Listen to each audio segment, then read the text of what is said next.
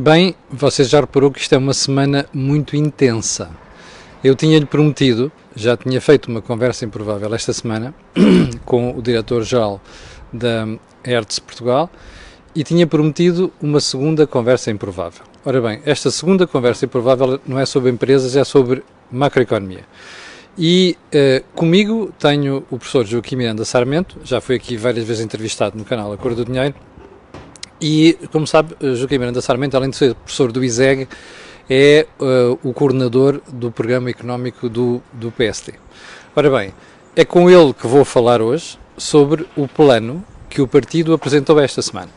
E isto é tão mais relevante por quanto ontem mesmo conhecemos também o plano que o governo tem para a recuperação da economia e também para a estabilização social, whatever that means. E é precisamente por aqui que eu vou, vou começar. Joaquim, obrigado por esta conversa. Muito obrigado. Explica-me lá o que é que vocês pretenderam com o plano que apresentaram antes de ontem. Nós, quando, quando esta pandemia começou, em meados de março, uh, entendemos que haveria duas fases. Uh, a primeira fase, aquilo que nós chamamos a fase 1, uh, eh, começou em meados de março e estendeu-se até agora, que era a fase em que a prioridade, fase de emergência, em que a prioridade tinha que ser a liquidez e o crédito das empresas e o rendimento das pessoas. E logo a 4 de abril apresentámos um pacote de 15 medidas sobre, sobre essa fase 1. O pagamento do Estado aos fornecedores, o, a simplificação do layoff, os sócios gerentes, um, a alteração do regime de moratórios, etc. E depois percebemos que haveria uma fase 2, que está agora a começar, em que a prioridade é a retoma da economia, o investimento da, das empresas, o emprego.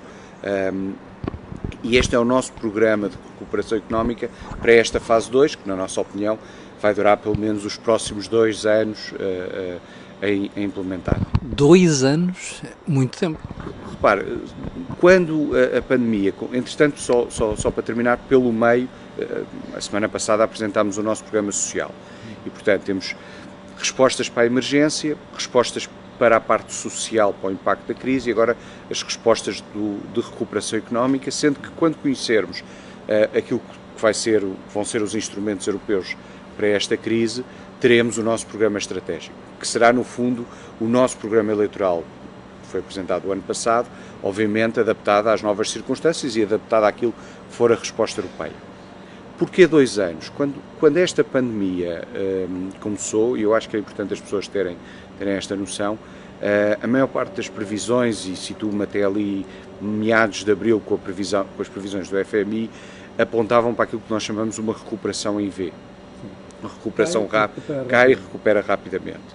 Hoje é claro, de, das previsões que existem, embora o Governo só tenha ainda apresentado o número do PIB para 2020, uma quebra de 7%, é hoje claro, pelas previsões do Conselho de Finanças Públicas, do Banco Central Europeu, que nós vamos ter uma quebra muito significativa este ano, 7, 8, 10%, mas depois a recuperação não vai ser rápida.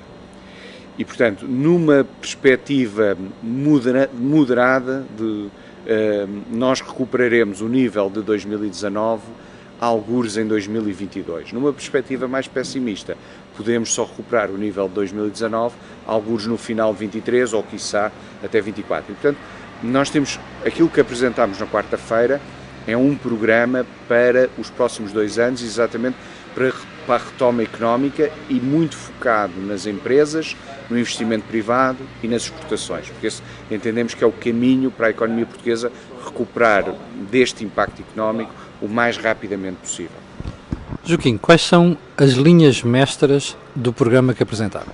Nós, eh, quando definimos o programa, e isso foi, é uma matriz deste programa e será uma matriz do nosso programa estratégico, definimos um único objetivo estratégico. Nós, normalmente, quando vemos os programas, sobretudo os programas eleitorais, tudo é estratégico. Vamos, vamos a, a, a, qualquer setor e esse setor é estratégico e depois dentro desse setor há não sei quantos. Nós definimos um único objetivo estratégico.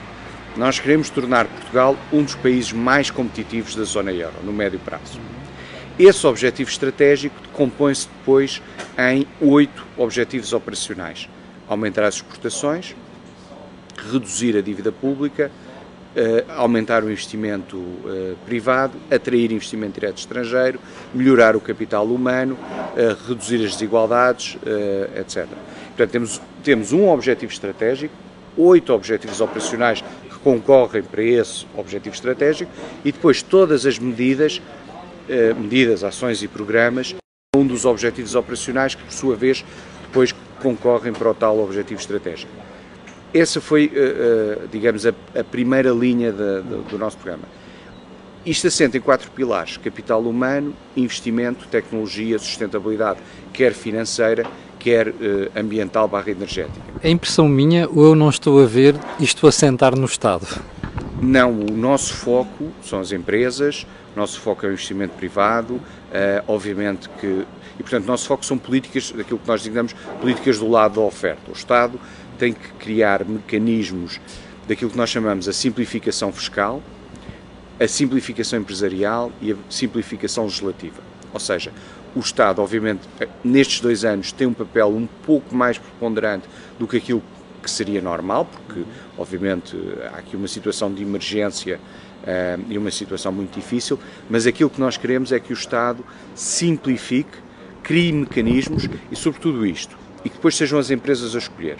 Ou seja, por exemplo, quando nós olhamos para as nossas linhas de capitalização, o Governo, no documento que apresentou ontem, eu tenho alguma dificuldade em chamar-lhe programa, no documento que apresentou ontem, fala numa linha de capitalização, de forma muito genérica. Nós apresentámos oito linhas de capitalização diferentes. Porquê? Cada uma delas tem um método de funcionamento e um objetivo diferente. E a, e a nossa pergunta é: o que é que é preferível? Ter uma solução e depois as empresas têm que se encaixar nessa solução? ou ter um leque variado de soluções que elas é que se encaixam naquilo que os empresários uh, precisam. E, portanto, nós ao criar oito linhas, ou, ou sugerir a criação de oito linhas de capitalização diferentes, o que estamos a dizer aos empresários é: está aqui um leque de opções. Agora veja dentro qual, de, é qual é o mais adequado ao seu negócio, ao seu perfil, ao seu tipo de risco, à sua situação financeira. E estamos abertos ainda há mais contributos. Portanto, vamos continuar este trabalho e, portanto, se, se nos sugerirem novas ideias, estamos a... Ou seja, isto não é um documento fechado?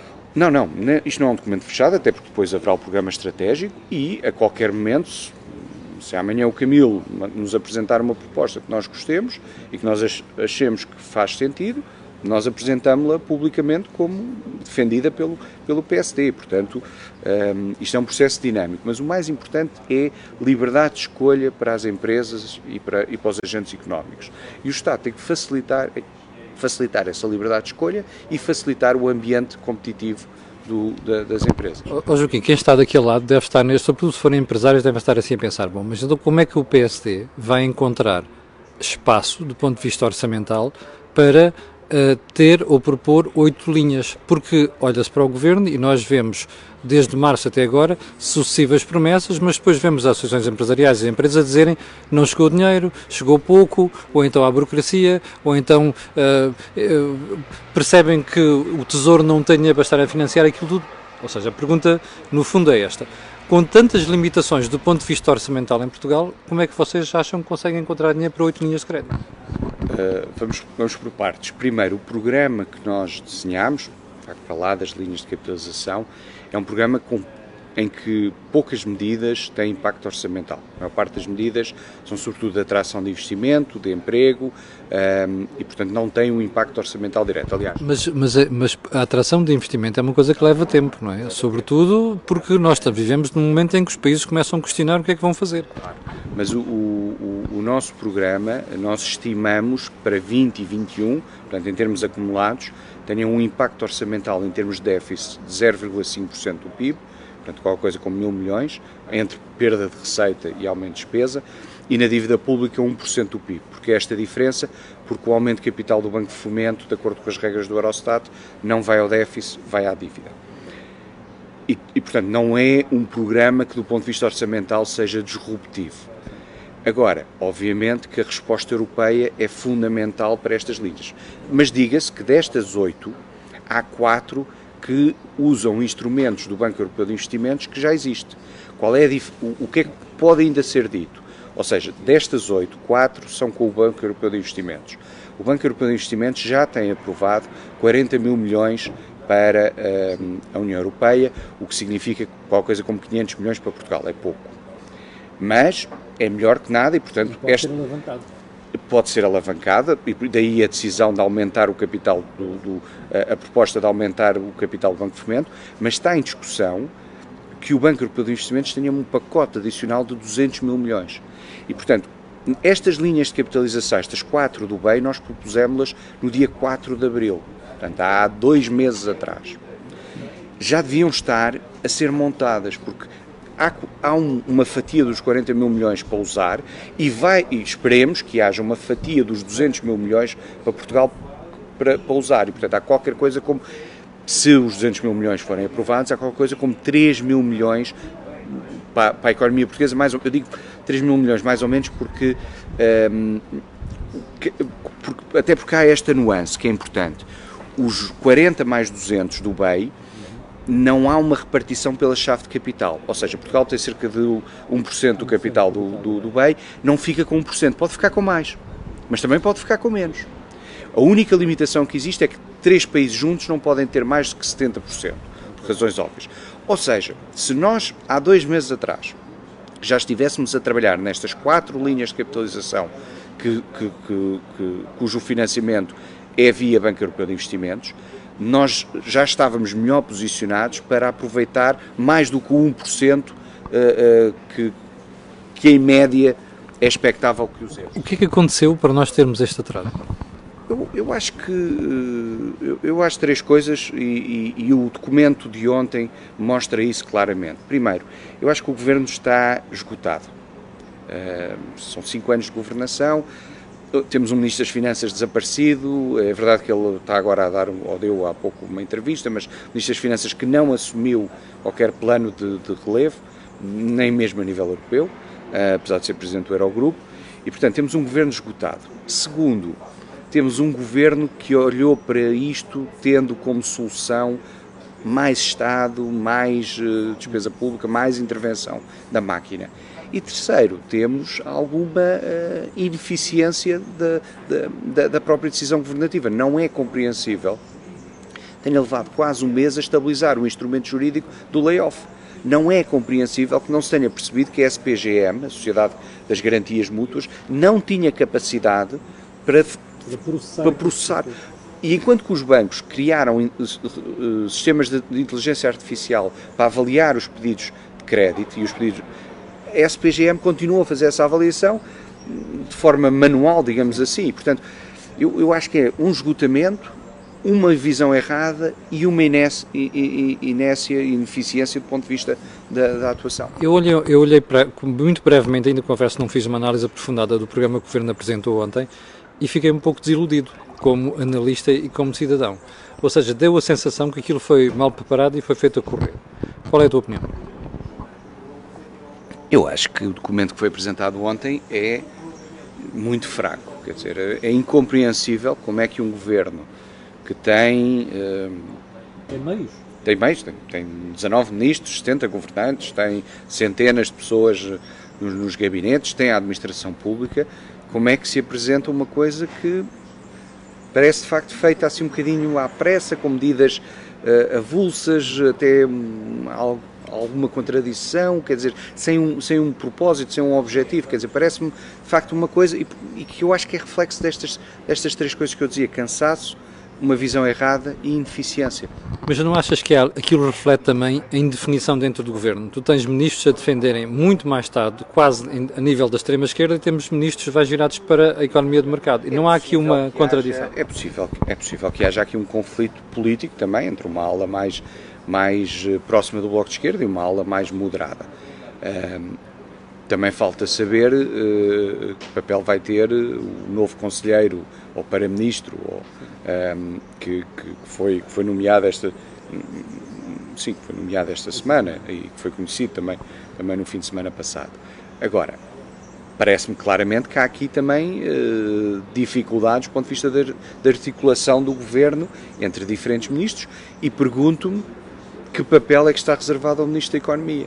Dizer, o Ministro da Economia, que de repente tem assim uma espécie de homem providencial fora do governo. Eu não conheço o engenheiro António Costa e Silva, não, não tenho esse prazer, e tenho seguramente que é uma pessoa estimável e, e, e, as referências que tem do ponto de vista da sua competência são uh, excepcionais.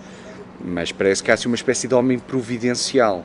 E eu faço o paralelismo com o, o Presidente Macron. O Presidente Macron nomeou uma equipa de 7 ou 8 pessoas para, um, exatamente, para desenhar o programa económico uh, francês. E nessa equipa de 7 ou 8 pessoas está o Jean Tirole, que é Nobel da Economia, e está o Olivier Blanchard, que foi economista-chefe do FMI e que todos os anos é apontado como candidato ao Nobel da Economia. Portanto, o Presidente Macron tem um Nobel e um candidato a Nobel, mas mesmo assim não achou que nenhum deles fosse um homem providencial, que não há, que não existem, e criou uma equipa multidisciplinar.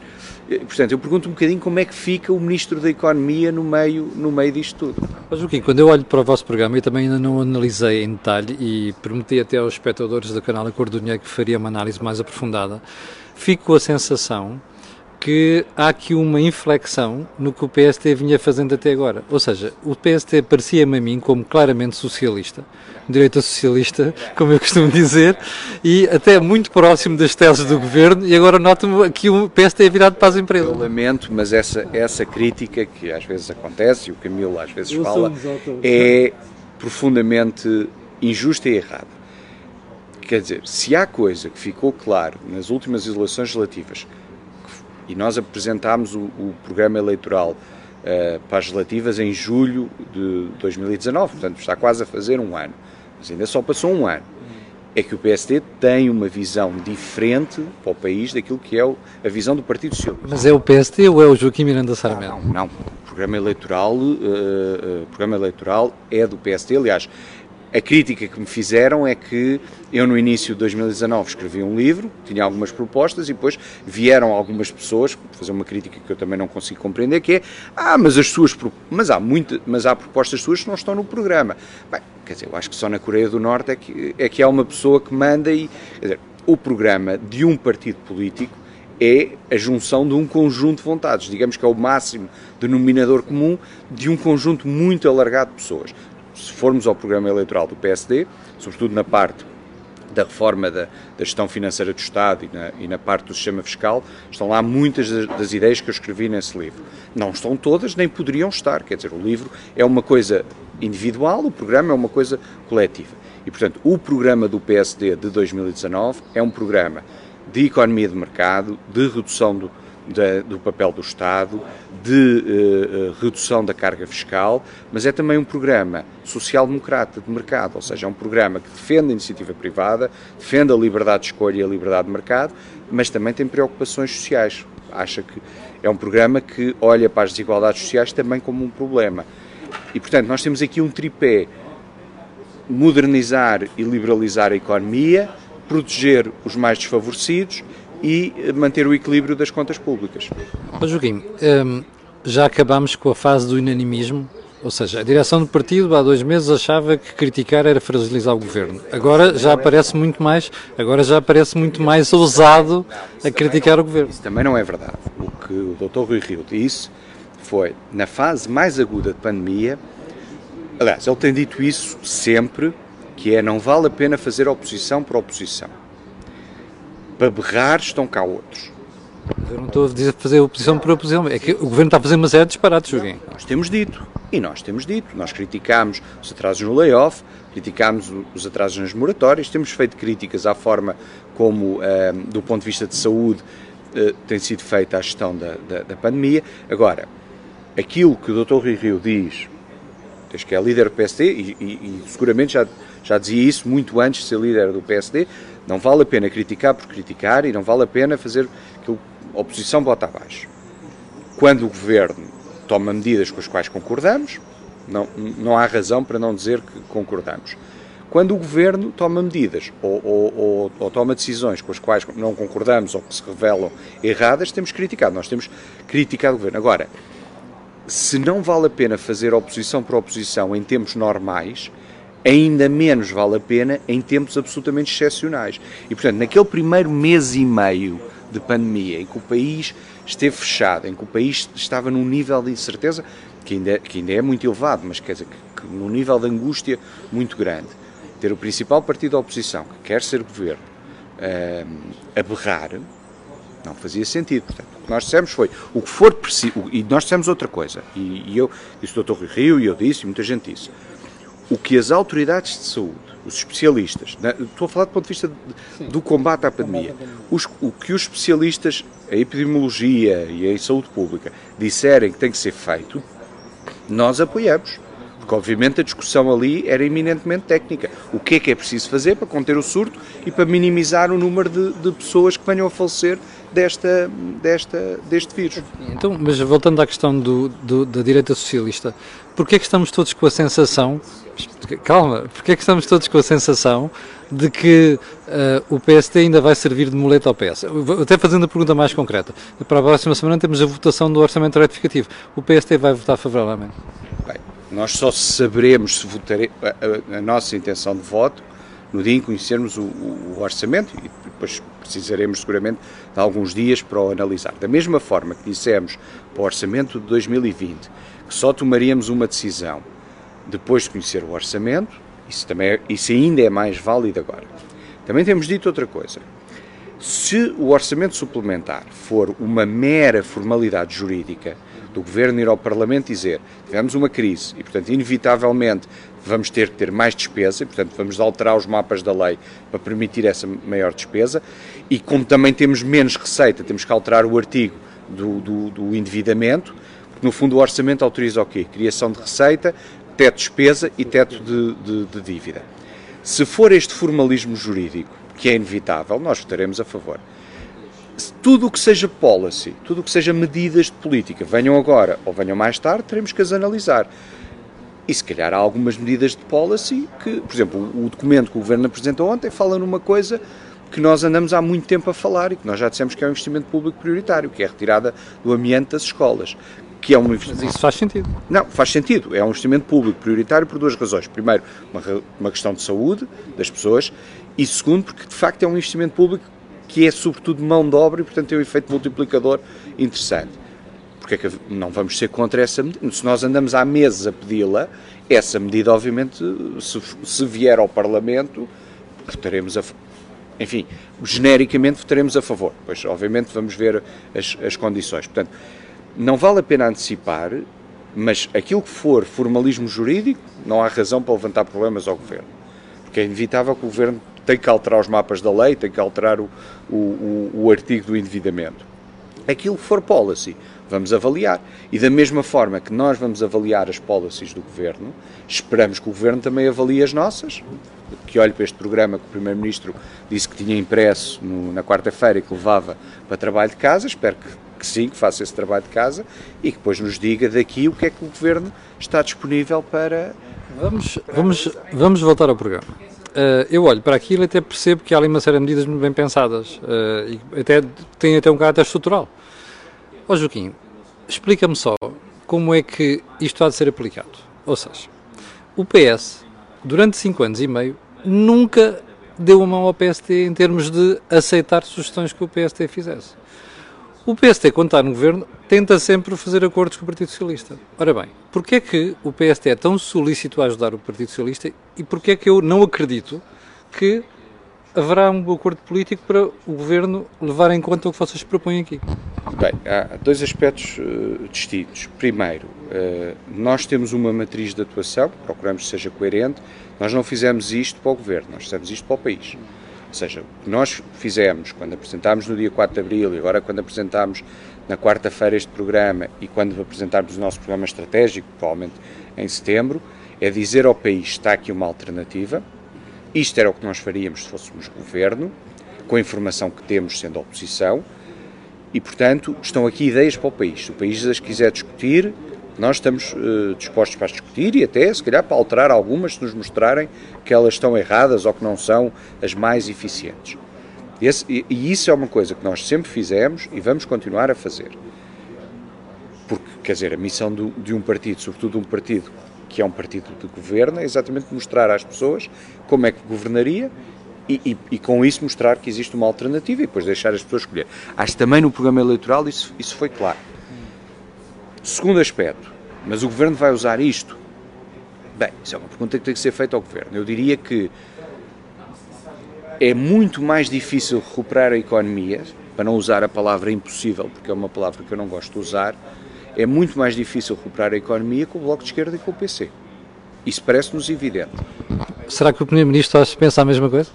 E só ele é que pode responder. Portanto, há aqui dois caminhos. Há o caminho da estatização, da despesa pública, da intervenção do Estado, e há o caminho de mais liberdade de escolha, da aposta nas empresas, no investimento privado e, e, e de mais uh, liberdade económica.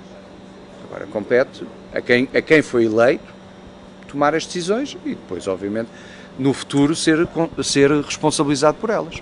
Joaquim, uma última pergunta. Estás otimista quanto ao que nós estamos a fazer para ajudar a recuperar a economia? É assim. O... Ainda não foi a última pergunta, já vou explicar. Um, o país tinha, em fevereiro deste ano, debilidades económicas estruturais muito grandes. Um país pouco competitivo, baixo nível de produtividade, altamente endividado, quer no Estado, quer nas empresas, quer nas famílias e face ao, ao, ao exterior, e, muitos, e um crescimento económico nos últimos anos muito sustentado em turismo e imobiliário.